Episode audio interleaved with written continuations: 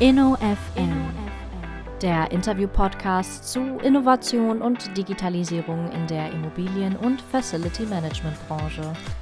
Ein Podcast von und mit Markus Tomzig. Herzlich willkommen zum InnoFM Interview Podcast. Ich spreche an dieser Stelle mit Protagonisten am dynamischen Rand der Immobilien- und FM-Branche, die sich mit Innovation und digitaler Transformation beschäftigen.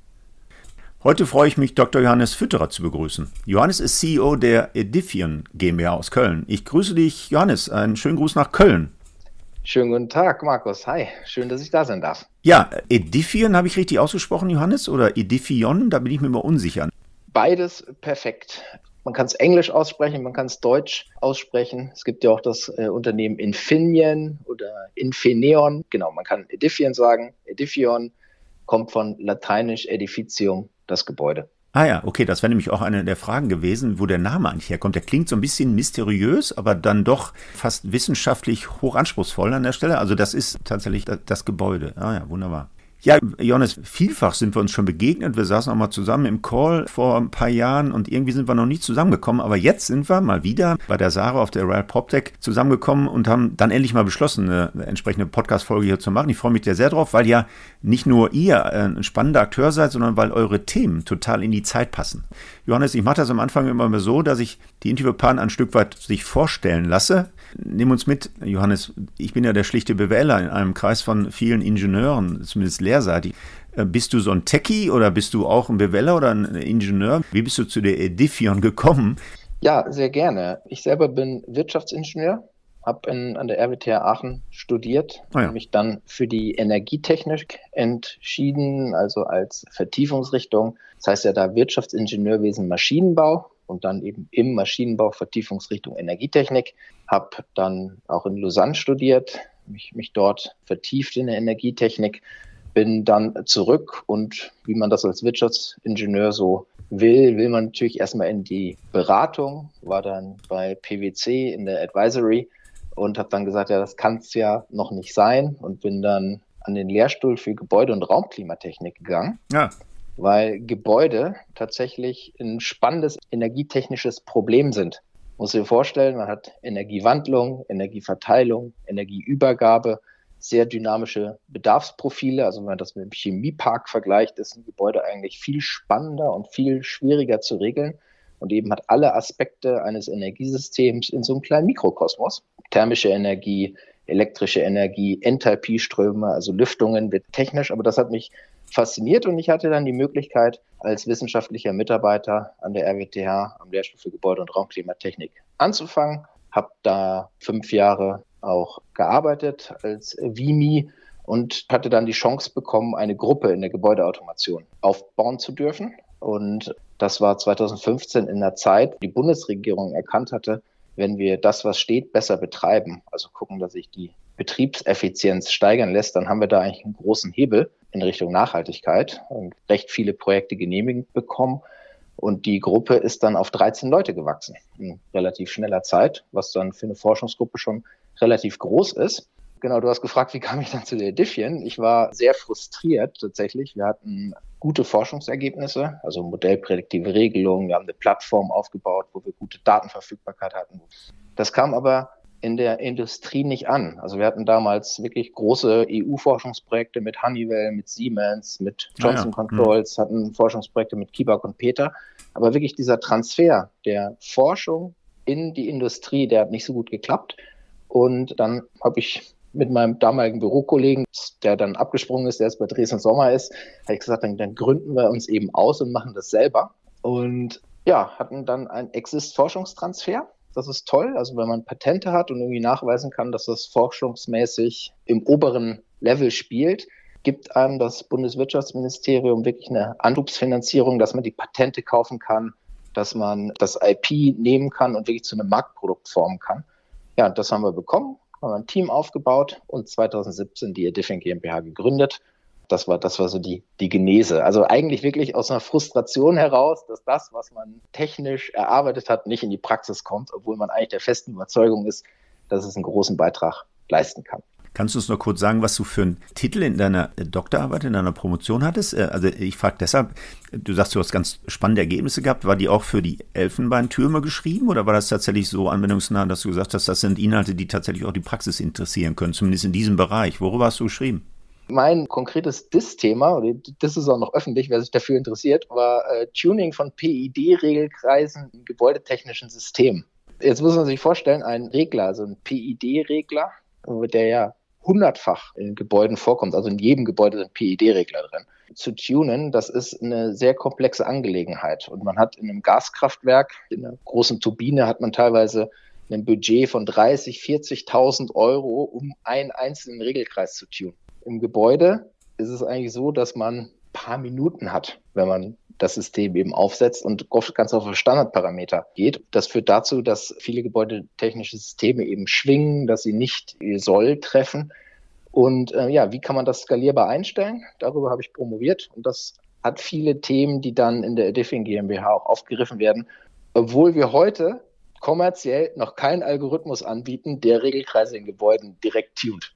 Okay, aber du glaubst schon, dass die Ergebnisse deiner Promotion tatsächlich auch in der Praxis anwendbar sind? Genau. Ja, das ist schön, weil ich habe an sich in der Podcast-Reihe noch nie so drüber gesprochen, weil meine Promotion, das war tatsächlich Rationalisierungsprinzipien von Systemleistungen dargestellt am Beispiel des Facility Managements. Also ich habe im und über FM promoviert, aber ich glaube, kein Praktiker hat das Ding je gelesen und würde ich auch gar nicht empfehlen. Das war eher so eine kleine wissenschaftliche Abhandlung, ne? Rationalisierungsprinzipien mit der Genese. Bis heute FM-Branche damit aufgeblendet. Ich sage mal so, es gibt ja schon ein paar Arbeiten, die sehr, ich glaube dann auch im Ingenieurswissenschaftlichen, dann doch in der Praxis Anwendung finden finden und manche stehen im Elfenbeinturm und werden dann nie gelesen, bis auf die Pflichtexemplare, die ich abgegeben habe. Wobei ich habe äh, damals von der GEFMA einen der ersten Förderpreise für die Promotion bekommen. Normalerweise werden ja Bachelor- und Diplomarbeiten äh, damals wurden ausgezeichnet und für diese Promotion habe ich dann auch einen GEFMA-Preis bekommen.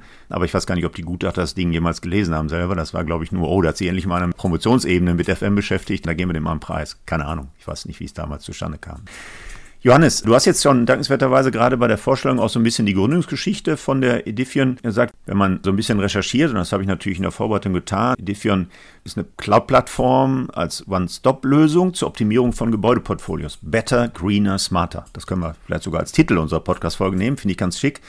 Jetzt habe ich ja schon, und das weißt du wahrscheinlich auch als treuer Hörer meines Podcast-Formates, Johannes, jetzt habe ich ja schon so ein paar Unternehmen, im weitesten Sinne die ähnliche Lösung anbieten, zumindest von den Buzzwords, die man auf der Internetseite, der Startseite findet. Und ich bin mir sicher, wir werden in der heutigen Podcast-Folge so ein bisschen die Unterschiede rausarbeiten, was euch wirklich unterscheidet von denen, die vielleicht schon in der einen oder anderen Folge mit ähnlichen Buzzwords, greener, better, smarter und so, das ist ja eine Cloud-Plattform, das ist gar nicht wertend gemeint, sondern nur beschreibend. Das sind Buzzwords, die tauchen bei vielen diesen PropTechs auf. Ich glaube, es wäre ganz hilfreich für unsere Podcast-Hörer, jetzt aufbauend auf diese Gründungsgeschichte und so ein paar Themen, die du angerissen hast, mal das Geschäftsmodell kurz wirklich vorstellen. Können wir da so einen Elevator-Pitch raus machen, Johannes? Mal kurz wirklich das Geschäftsmodell vorzustellen. Was ist der Kern des Kern eures Angebotes? Ja, einfach aus Kundenbrille gesprochen ist das Geschäftsmodell SaaS, also Software as a Service, zahlt also einen Quadratmeter abhängigen Preis für Nichtwohngebäude. Dann kommen wir raus und installieren eine Datenerfassung. Typischerweise setzen wir auf dem auf, was vorhanden ist, also Gebäudeleittechnik oder andere Systeme und schaffen erstmal eine Datenverfügbarkeit. Alle diese Daten speichern wir an einem Ort und machen sie allen Stakeholdern des Bewirtschaftungsprozesses zugänglich. Das heißt, es gibt erstmal vollständige Betriebsdatenverfügbarkeit in einer strukturierten Form, also man weiß auch einheitlich, was diese Daten bedeuten. Das zweite ist dann, dass wir ein technisches, ein vollständig automatisiertes technisches Monitoring durchführen. Also man kennt ja die ARME 158, VDI 6041, technisches Monitoring. All diese Funktionsprüfungen plus ganz viele weitere sind in unserem Expertensystem hinterlegt und wir stellen eben fest, ob es Ineffizienzen gibt oder sogar Betriebsfehler. Und da kommt dann eine Handlungsliste raus, die der FM mit uns gemeinsam, auch als Angebot, also Full Service unterstützt, eben durchgeht und das System erstmal in einen guten, ordentlichen Zustand versetzt, sodass das Gebäude erstmal nach ingenieurstechnischem Wissen gut funktioniert. Dann anschließend setzen wir verschiedenste KI-basierte Regelungsalgorithmen ein. Also grundsätzlich ist das eine modellprädiktive Regelung, mit der wir eben erlernen, wie das thermische Verhalten ist. Wir benutzen Wettervorhersage, wir bilden Nutzerprofile und steuern das Gebäude dann prädiktiv aus, um eben weitere Energie einzusparen. Das sind so die drei Schritte. Datenverfügbarkeit, technisches Monitoring, vorausschauende Regelung. Full-Service-Anbieter, das Ganze eben entweder durch unsere Ingenieure vollständig gemanagt oder aber auch mit Partnern aus dem Facility Management dann als kooperatives Servicemodell. Das ist auch möglich. Ja, wunderbare. Aber du hast nochmal Luft geholt, Johannes. Elevator Pitch war noch nicht zu Ende. Bitte, ich wollte dich gar nicht unterbrechen. Ja, ich, ich wollte jetzt nicht zu breit. Ich habe noch zwei Punkte. Ganze kommt aus einer Grundüberzeugung heraus, dass ein Gebäude ohne Datenverfügbarkeit, ohne neues Standardgewerk, nämlich einer Cloud-Plattform, wo alle Betriebsdaten an einem Punkt in geeigneter Weise zusammenlaufen und eben allen Beteiligten zugänglich sind, gar nicht mehr effizient, nachhaltig und zukunftsgerecht betreibbar ist. Wir haben Fachkräftemangel im FM, es gibt nicht mehr so viele Leute, es muss, muss schneller gehen, man hat Reporting-Anforderungen und so weiter und so fort. Das heißt, so ein neues Standardgewerk braucht es unbedingt.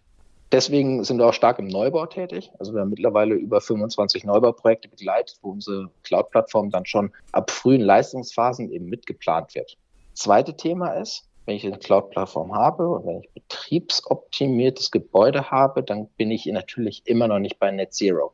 Und insbesondere, wenn wir in den Bestand gucken, umfasst dann eben unser Full Service auch, dass wir basierend auf den Betriebsdaten auch gucken, was sind denn nächste Optimierungsmaßnahmen, die ich in Gebäude reinbringen kann. Weil die Strategie, wir machen eine Vollsanierung des gesamten Gebäudebestands, wird nach meiner Einschätzung eben nicht dazu führen, dass wir unsere Klimaziele erreichen, sondern wir müssen wirklich auch auf Teilsanierung gucken, kleine intelligente Maßnahmen, beispielsweise Tausch von Kessel zu einer Wärmepumpe, vielleicht mal ähm, intelligente Thermostatventile einbauen, vielleicht bei, bei der raumlufttechnischen Anlage gucken, ob ich eben FUs reinbringen kann, also regelbare Ventilatoren einsetzen kann. All diese Maßnahmen, die leiten wir eben dann aus den Betriebsdaten ab und begleiten unsere Kunden strukturiert auf dem Weg der weiteren Dekarbonisierung.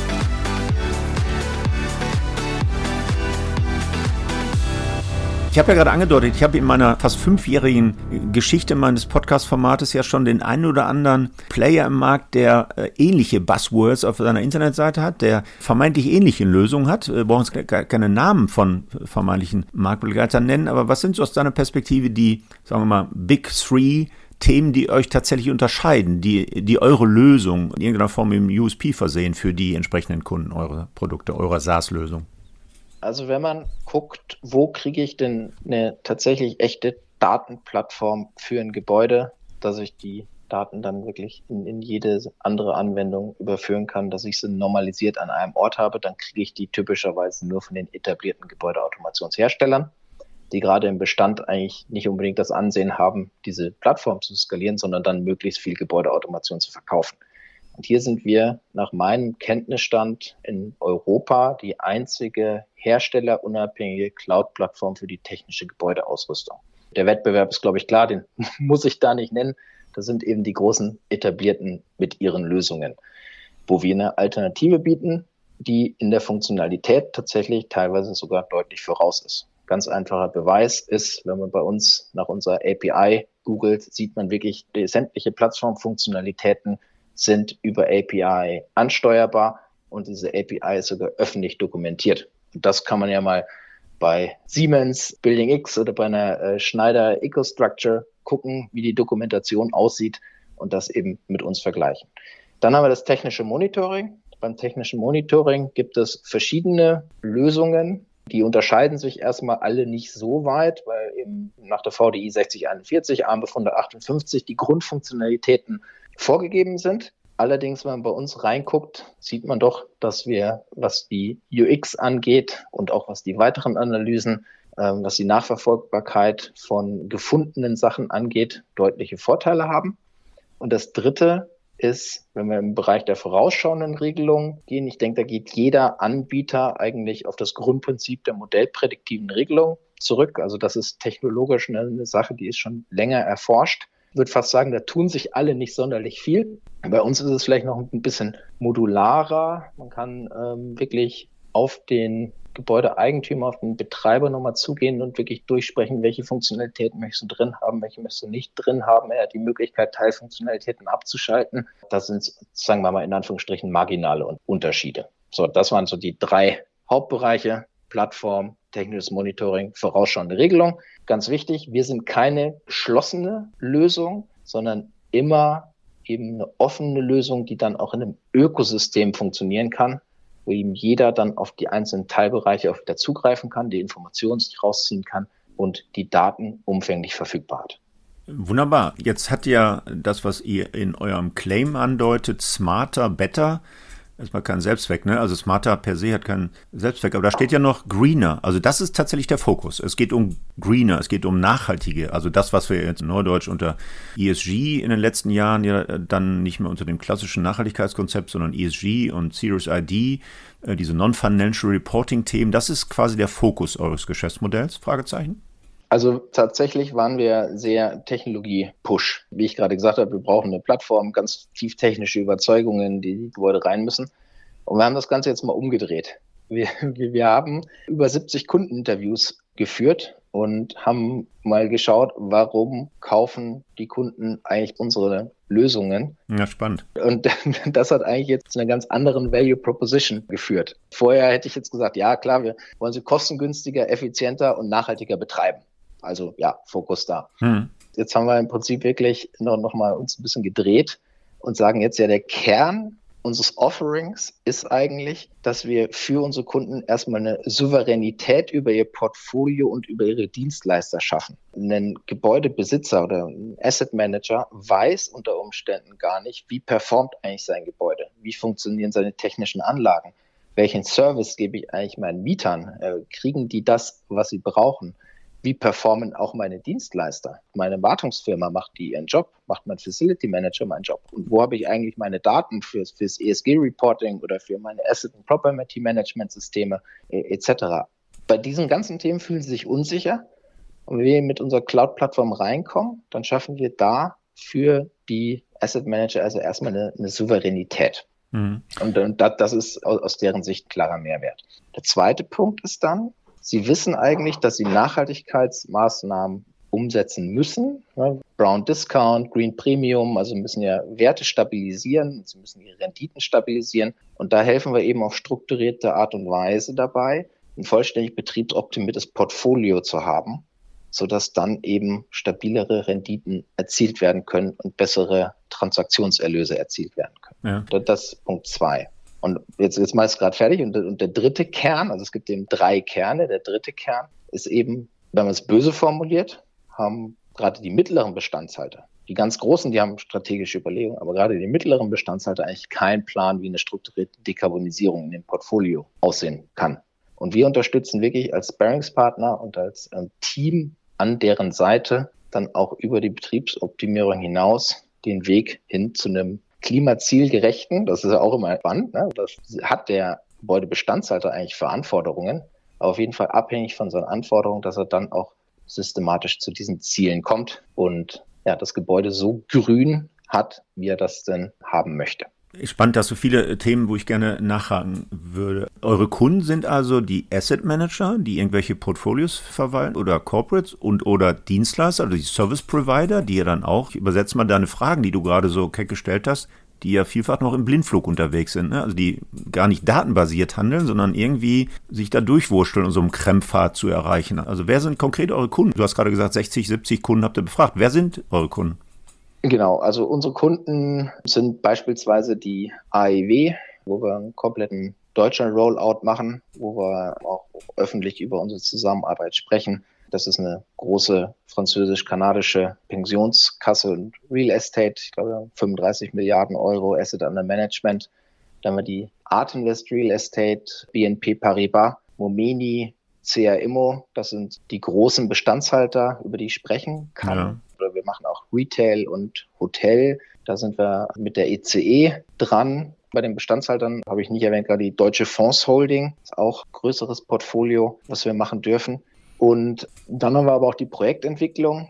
Art Invest, Evolutic, Pandion sind dabei. Wir haben ein paar ähm, Corporates, beispielsweise Henkel, aber auch Facility Manager als Kunden. Auf die Facility Manager würde ich ganz gerne nochmal konkreter eingehen im weiteren Verlauf, aber bleiben wir nochmal bei diesen Fragen, die du gerade so aufgeworfen hast. Also was leisten eigentlich meine Dienstleister? Wie energetisch effizient ist mein Gebäude?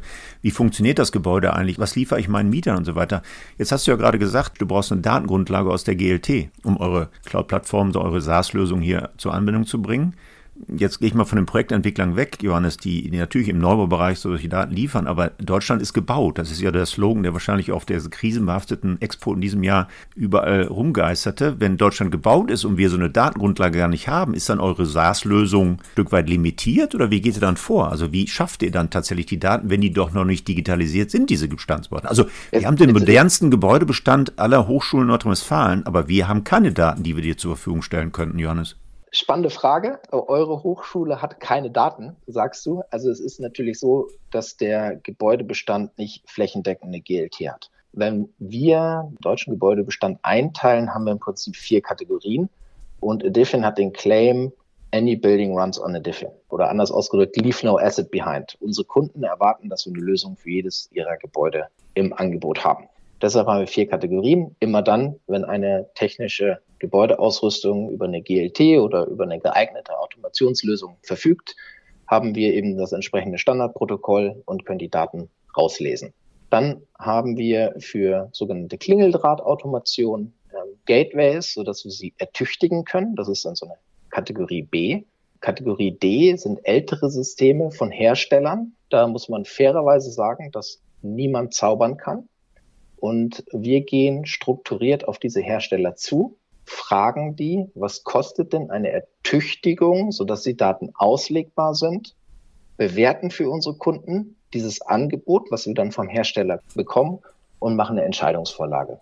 Und dann ist es eine Asset Management Entscheidung, will ich das Geld investieren oder will ich das Geld nicht investieren? Denn, und das ist die vierte Kategorie, wir haben eine komplett äh, Sensor-Retrofit-Lösung mit der wir die wichtigsten Datenpunkte abgreifen und dann genau, sagen wir, ein ähnliches Leistungsbild auch für in Anführungsstrichen dumme Gebäude erbringen können. Um das einfach nochmal konkreter zu machen, jedes Gebäude hat einen Kessel und es ist eine sehr gute Idee, Vorlauftemperaturen, Rücklauftemperaturen, Abgastemperaturen etc. zu erfassen, weil dann kann ich auch in so einem Gebäude sagen, läuft das System effizient, ist die Heizkurve richtig eingestellt? Du erinnerst dich sicherlich bei der Gasmangellage, hat Robert Habeck gesagt, so die Heizkurven müssen jetzt mal eingestellt werden. Und es gab dann die Energiesicherungskurzfristige Maßnahmenverordnung, wo, wo, drin stand, dass dort die Schornsteinfeger, also es ist nicht despektierlich gegenüber dem, dem Job Schornsteinfeger, jetzt die Heizkurven doch bitte mit einstellen sollen. Eine datenbasierte Einstellung einer Heizkurve ist deutlich besser als eine Einstellung nach Bauchgefühl. Und das ist nur der einfachste Punkt.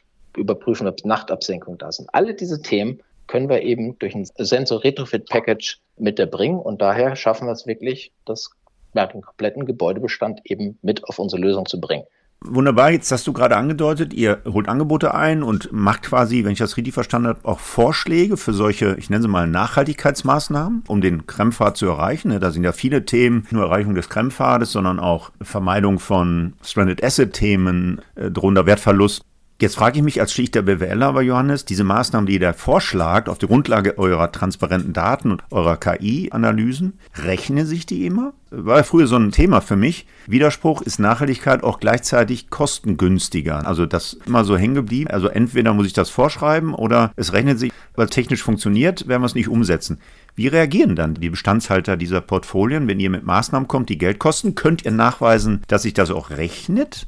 Oder muss man diese Kröte schlucken und sagen, okay, wir wollen Nachhaltigkeit steigern, da müssen wir Geld in die Hand nehmen? Das rechnet sich nicht immer. Seit 2019 versuchen wir Betriebskosteneinsparung und Nachhaltigkeit im Prinzip an die Immobilienwirtschaft zu verkaufen.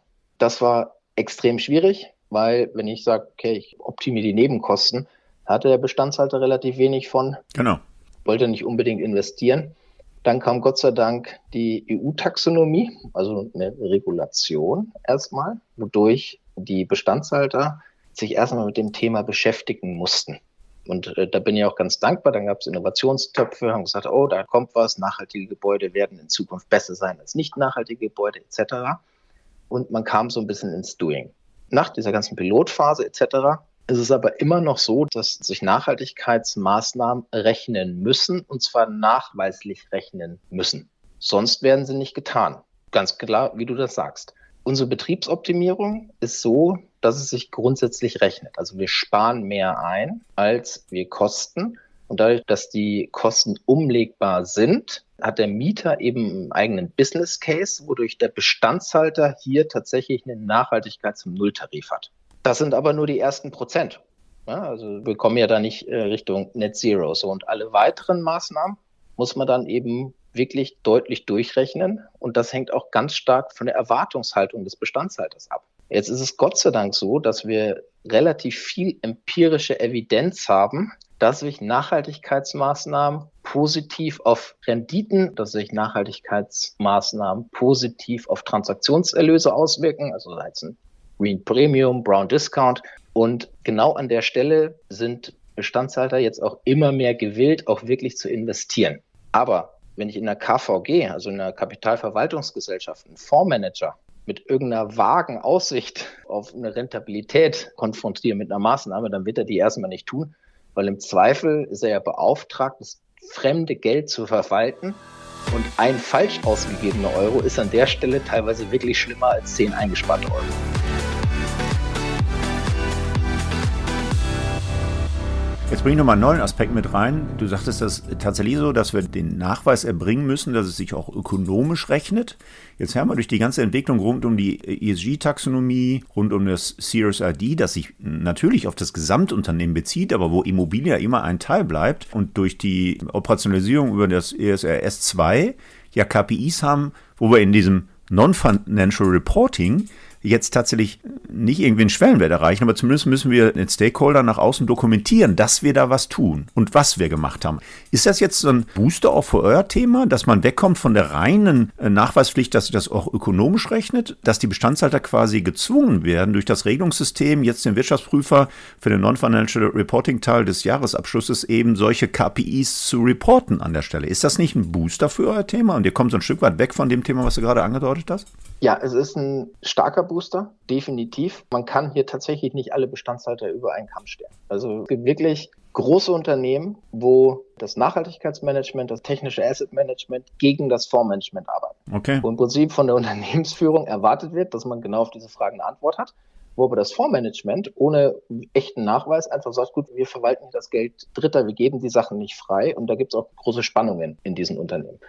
Es gibt dann andere, die das eben genauso sehen und auch bereit sind, da Geld zu investieren und eben die positiven Aspekte deutlicher sehen. Es ist ja nicht immer nur das Geld nach außen investieren, sondern es muss ja auch eine Technizität in den Unternehmen aufgebaut werden. Es müssen Leute angestellt werden, die sich damit beschäftigen und, und all diese Themen. Das muss zusammenlaufen. Und da sehe ich ganz klar neben den rein finanziellen Daten das, was du eben angesprochen hast, eben durchaus auch dazu führt, dass was getan werden muss. Und wenn man in die Fondsprospekte reinschaut, steht da ja auch immer mehr drin. Und teilweise ist es auch so, dass relativ viel versprochen wurde und dass jetzt eben auch Taten folgen müssen, dass das eingehalten wird, weil die Aussagen werden ja auch geprüft und es gab ja auch schon Fälle von Greenwashing und dass man eben dann wirklich aktiv werden muss und auch Maßnahmen nachweisen muss. Mhm. Okay, jetzt spreche ich gar nicht von Artikel 809 Fonds äh, oder von den Bestandshaltern, die im Prospekt irgendwas ankündigen, sondern bleiben wir mal bei den Corporates. Ist das Thema so gewichtet, was den CO2-Footprint der Immobilien angeht, dass sie tatsächlich da ein Augenmerk drauf legen? Oder ist das, keine Ahnung, bei so einem Bestandshalter BASF oder, oder ich meine, du hast gerade ja ein paar angedeutet, nicht so, ich sag mal, wenig bedeutend, was jetzt der CO2-Footprint der eingenutzten Immobilien angeht, dass die dann doch nicht so einen Riesendruck auf den Kessel spüren, sondern eher sagen, keine Ahnung, nehmen wir ThyssenKrupp, ja, Stahl ja, produzieren, da, da, haben die ganz andere Themen mit diesem grünen Stahl äh, und sagen Immobilie, komm, da brauchen wir gar nicht so das Augenmerk drauf legen, weil das ist unter ferner Liefen, genauso wie wir in dem Gesamtkostenblumen eines Unternehmens immer gesagt haben, ne, wir falten hinten weg, weil die sagen, ein bisschen Strom einsparen durch Austauschen von Leuchtmittel, LED und so weiter, das ist im Gesamtstromkontext so ein Rundungsfehler, wir da jetzt nicht groß Aktivitäten reinschießen. Siehst du das bei dem Thema ähnlich oder ist da die Gewichtung doch eine etwas anders und damit eine etwas positivere im Sinne unserer Immobilienwirtschaft und FM-Szene? Meine persönliche Einschätzung zu den Corporates. Es gibt immer mehr Nachhaltigkeitsabteilungen, die ganzheitlich drauf gucken und es wird auch auf den Gebäudebestand geguckt. Und das Corporate Real Estate Management oder der CFM hat durchaus auch Fragen zu beantworten in dem Bereich. Wenn man jetzt allerdings guckt und man hat so eine Tiefziehanlage von einer Passatfertigung in Emden, die, glaube ich, ein eigenes Kohlekraftwerk, der auf jeden Fall hunderte von Megawatt zieht, da ist relativ die umschließende Hülle, also das Gebäude energetisch wirklich zu vernachlässigen. Und das haben wir natürlich in vielen Industrien oder wenn man mit einer Nachhaltigkeitsabteilung von großen Pharmaunternehmen spricht, sagen wir, okay, wir müssen erstmal aus Nachhaltigkeit unsere Lieferketten in den Griff kriegen, etc. Also der Fokus liegt bei den DAX-Unternehmen in der großen Masse noch auf anderen Themen. Aber wir merken durchaus, ja, das eine tun, das andere nicht lassen. Also nur wenn man sich um die großen Themen jetzt eben kümmert, kann man ja das, was man auch an anderer Stelle einfach heben kann, auch tun. Daher kommen eben unsere Corporate-Kunden und natürlich diejenigen, die stärker bürolastig sind, bei denen ist es nochmal was, was anderes, mhm. weil da natürlich mhm. der Stellenwert der CO2-Emissionen des eigenen Gebäudebestands oder auch des genutzten Gebäudebestands, auch ganz ja, wichtig, mhm. äh, des gemieteten Gebäudebestands eben deutlich höher steht. Jetzt haben wir so ein Thema Klimaziele 2045. Viele sprechen schon davon, dass wir den CO2-Footprint gar nicht mehr erheben sollen, Krempfahrt liegen lassen, wir was eh nicht erreichen. Wie ist da deine Einschätzung zu so einer vollständigen Dekarbonisierung von Portfolien? Also gibt es da jetzt belastbare Pläne, die tatsächlich verfolgt werden, wo ihr einen Beitrag liefern könnt mit den Lösungen der Edifion? Das ist jetzt eine sehr schwere Frage, weil da im Energiesystem natürlich vieles zusammenspielt. Und ich bin da selber eher kritisch. Aber wir müssen natürlich das Menschenmögliche tun, um eben die Dekarbonisierung zu erreichen. Und da ist es so, dass man eben möglichst kleine, effiziente Maßnahmen sachgerecht aneinander rein kann, um eben hinten raus viel zu erreichen. Machen wir ein Beispiel. Klar kann man ein gesamtes Portfolio komplett ingenieurstechnisch begehen, Energieaudit machen, schweren Plan machen etc. Dann brauche ich aber Ingenieure für jedes Objekt, muss jedes Objekt begehen. Wenn wir in Deutschland sagen, wir haben zwei Millionen Nicht-Wohngebäude, wir haben irgendwo 30.000 Versorgungsingenieure, die gerade nicht arbeitslos sind, sehe ich da einfach ein Wahnsinnsproblem, das zu bewerkstelligen. Jetzt sagen wir, okay, dann lass doch mal von der anderen Seite überlegen. Wenn wir eine Betriebsoptimierung machen, sparen wir die ersten Prozente, dann wissen wir, welche Technik ist in den Gebäuden und wir haben die Betriebsdaten. Und auch als BWLer weißt du ja, der Ingenieur legt immer zur sicheren Seite aus. Also wenn eine Kesselanlage gebaut ist, mhm. ist sie typischerweise bei minus 12 Grad Außentemperatur konzipiert. Das übertragene System, also die Radiatoren etc. sind typischerweise auch viel zu groß. Und wenn wir dann messen und sehen, 8000 Stunden, also ein Jahr hat 8760 Stunden, 8000 Stunden im Jahr liegt die Vorlauftemperatur des Kessels unter 50 Grad, dann kann man da relativ einfach eine Handlungsempfehlung geben und sagen, hier kann man sofort eine Wärmepumpe einbauen. Das würde technisch Sinn machen. Dann vielleicht in Verbindung mit einem hybriden Kessel oder in Verbindung mit einem Heizstab. Und die muss so und so groß sein. Und schon hat man eine Handlungsempfehlung für ein Gebäude, die man dann auch relativ einfach mit einem Angebot unterlegen kann, dann im Asset Management geben kann, in Verbindung mit weiteren Maßnahmen, dass man sagt, okay, insgesamt kommst du dann auf eine CO2-Reduktion von, sagen wir, 70 Prozent über die Maßnahmen zu den und den Kosten. Oder willst du vielleicht erst so und so viel Prozent reduzieren, dann zu den und den Kosten? Dass man dann eben je nach Präferenz des Asset Managers zu einem passenden Dekarbonisierungsfahrplan kommt. Okay, Johannes, jetzt haben wir so ein bisschen die Asset Manager porträtiert mit euren Themen, mit eurem Geschäftsmodell. Ich würde mal den Schritt wagen und die zweite Stakeholder-Gruppe von meinem Podcast-Format adressieren, nämlich die Service Provider, die FM-Line. InnoFM ist ein Podcast für Immobilienwirtschaft und Facility Management. Jetzt weiß ich, ihr arbeitet auch mit den Service-Providern zusammen.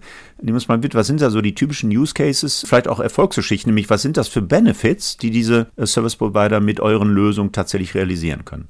Also ich glaube, die Kernbenefits sind zum einen aus der jeweiligen Unternehmensstrategie, digitale Transformation, neue Geschäftsmodelle. Da bieten wir eben ein Geschäftsmodell, was erstmal technologisch übernommen werden kann, worauf individuell aufgebaut werden kann und womit sich ein Service Provider auch USPs erarbeiten kann gegenüber dem restlichen Markt. Ja, da, da, sind wir wirklich Technologiedienstleister, erweitern die Wertschöpfungskette und können recht flexibel dazu beitragen, dass sich der Service Provider neue digitale Geschäftsmodelle aufbaut. Das zweite ist, die Kunden von Service-Providern haben natürlich immer stärkere Anforderungen. Und gerade die großen Portfolios, wenn es zu großen Ausschreibungen kommt, die wollen ein stichhaltiges Konzept, wie denn Betriebseffizienz hochgehalten wird, wie die Dekarbonisierung gemanagt wird. Und genau da haben wir eine Antwort. Und wenn unsere Lösungen dann eben mit reinkommen, führt das dazu, dass unsere Kunden im FM-Bereich eben stärker im Wettbewerb dastehen können. So, das sind so die Kernbenefits, warum Facility Manager mit uns zusammenarbeiten hast du jetzt gar nicht erwähnt, aber zahlt ihr auch so ein Stück weit ein auf die Herausforderung des Fachkräftemangels? Also ich meine, ich stelle mir vor, die Service Provider werden jetzt nicht so ohne weiteres die Kompetenzträger mit an Bord bekommen, die ihr als äh, Edifion eurer Payroll habt. Ist das auch so ein Stück weit Kompetenz, die sie damit einkaufen? Als Service Provider muss man sich ja zukunftsfähig aufstellen. Aber ich meine, ich bin als ähm, Hochschullehrer ja relativ nah dran und weiß, dieser Fachkräftemangel ist keine mehr. Wo kommen die Leute her? Ne? Die kommen eben mittlerweile aus Bereichen, die wir früher nicht auf dem Schirm haben. Also Kompetenzprofile, die wir an den typischen FM-Hochschulen gar nicht ausbilden. Seid ihr da auch Teil der Problemlösung in so eine Richtung für die Service Provider? Wie würdest du das einschätzen? Also wir haben zwei Problemfelder. Gucken wir erstmal auf die digitale Transformation, auf digitale Geschäftsmodelle. Also so eine Abteilung aufzubauen, das Personal zu heiren, das man dafür braucht, um wirklich nicht nur eine Prozessdigitalisierung, um die bestehenden Dienstleistungen effizienter zu gestalten, sondern auch um neue Dienstleistungen an den Markt zu bringen, das können sich nur die Großen leisten. Da bieten wir wirklich dann die Digitalisierungsunterstützung, auch in der Wertschöpfungserweiterung. Klar, sind wir eine Möglichkeit, statt neues Personal zu heiren, mit uns zusammenzuarbeiten, um dann eben in dem Bereich weiterzukommen. Das Zweite ist, wenn wir drauf gucken, wie werden denn solche Gebäude betrieben und was braucht es eigentlich, um die Gebäude zu betreiben, dass ein guter Betriebsleiter, also derjenige, der wirklich vor der Gebäudeautomation sitzt und dafür sorgt, dass das Gebäude effizient läuft, ein Profil ist, was jetzt auch nicht sonderlich verfügbar ist am Markt. Das, ist, mhm. das heißt, es ist schwer zu finden. Und hier müssen wir gucken, dass wir das Bestandspersonal eben effizienter kriegen. Wenn man sich jetzt vorstellt, wenn ein Techniker da vielleicht drei Gebäude betreiben kann, haben wir wirklich das Ziel, dass wir seine Effizienz da verdreifachen oder, oder seine Produktivität verdreifachen, sodass er dann neun bis zehn Gebäude betreiben kann. Und wie kann das funktionieren? Wir müssen uns vorstellen, er sitzt ja aktuell statisch an einer GLT, fährt dann zum nächsten Objekt, guckt dann wieder rein, welche Alarme waren da, fährt dann zum dritten Objekt, schaut da wieder rein wenn wir es erstmal schaffen, diese ganzen Fahrten zu reduzieren, dass er nur noch zu einem Objekt fährt, wenn er wirklich in einem Objekt gebraucht wird. Also noch, noch nicht mal irgendwie prädiktiv, sondern allein datenbasiert reaktiv, dann haben wir da schon einen großen Hebel und das müssen wir reinbringen in Prozessabläufe. Ja. Dann müssen wir gucken, prädiktiv ist ein wahnsinnig schweres Wort, wo wir auch mit dran arbeiten. Ich erinnere mich da, dann nenne ich den Namen allerdings nicht. Das Thema Filterwartung ist ja ganz groß da. Filteranlagen werden periodisch gewechselt. Es ist allerdings so, dass ein Filter, wenn die Pollen fliegen, deutlich schneller verstopft als irgendwie im November, wo ich viel Regen habe, mhm. äh, wo ich eigentlich relativ saubere Luft habe, wo er gegebenenfalls gar nicht verstopft. Trotzdem wird alle x Monate der Filter gewechselt. Jetzt haben wir im großen FM darüber gesprochen, können das ja einfach feststellen, wann ein Filter verstopft ist und können ans CRFM-System eine Arbeitsanweisung geben, hier ist jetzt dieser Filter zu wechseln. Es ist allerdings Prozess noch so, dass Anfang des Jahres eine Planung gemacht wird, wann wird welcher Filter gewechselt und die Servicefahrzeuge dann einfach diese ganzen Kunden abfahren. Also da sind wir wirklich noch an sehr großen Themen, prozessualen Themen dran, die wir da weiterführen müssen, aber das ist das Thema Prozesse, prädiktive Wartung. Jetzt nach dem kleinen Exkurs nochmal zurück. Also, wir müssen schauen, dass ein Betriebsleiter alle Daten von den Gebäuden, die er betreut, an einem Ort zur Verfügung hat, dass er wirklich digitale Hilfsmittel hat, dass er mit seinen Arbeitszeiten möglichst effizient reinbringen kann. Und da glauben wir dran, dass wir die Produktivität eines Betriebsleiters verdreifachen können.